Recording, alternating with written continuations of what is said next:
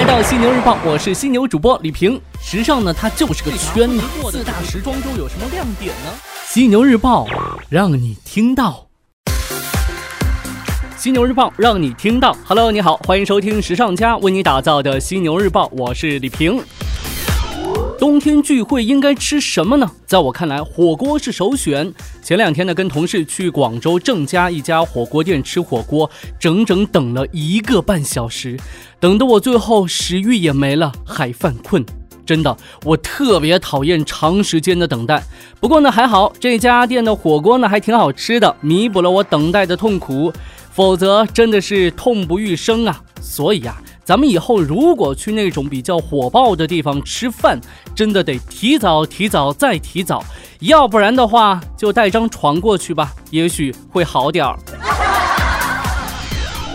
OK，来看到今天的节目内容。首先呢，来关注到设计大师山本耀司的一条好消息。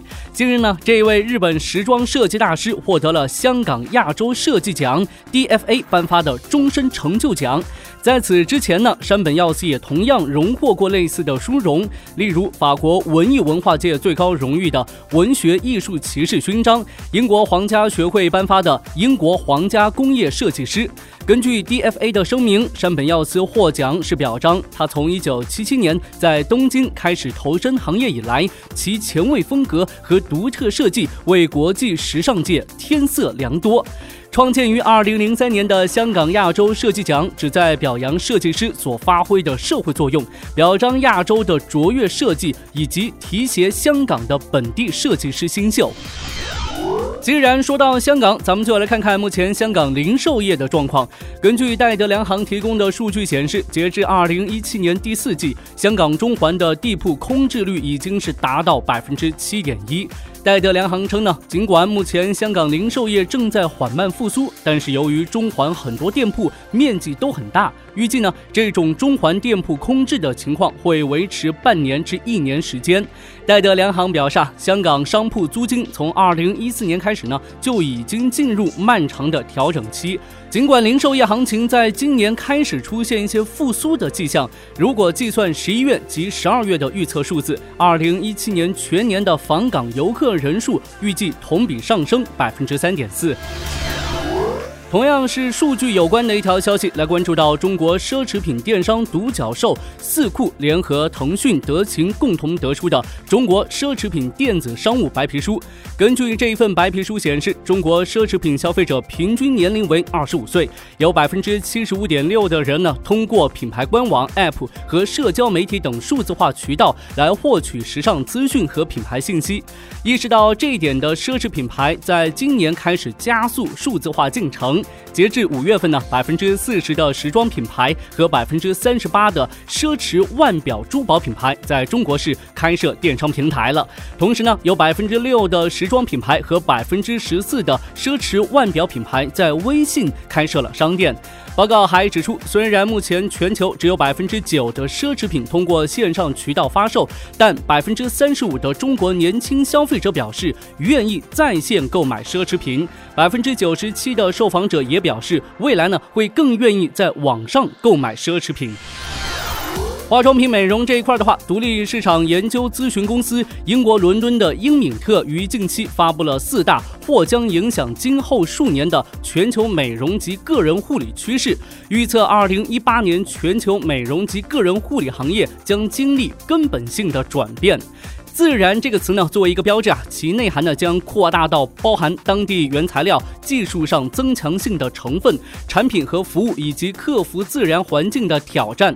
消费者们寻求个性化的私人美容护理，而各大品牌也将接纳各个年龄、性别以及各种体型的消费者。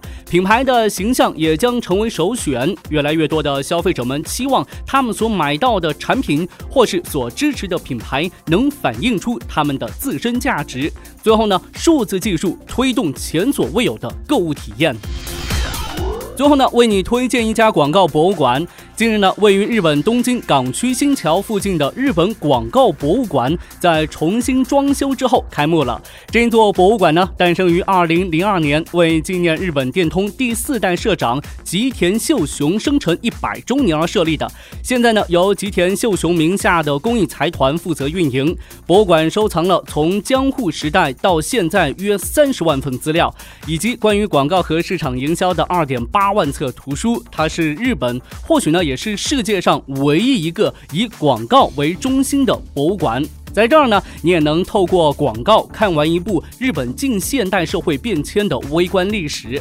除了丰富的内容之外呢，广告博物馆在翻新之后还带来了新的体验方式。在馆内漂浮在半空中的四朵云是新的视听中心，分别以令人惊吓的广告、考虑周到的广告、温暖人心的广告、激励人心的广告进行分类呈现。观众呢可以站在云里头感受这些精选的广告内容。广告博物馆是入场免费的，那每周一、周日呢休馆。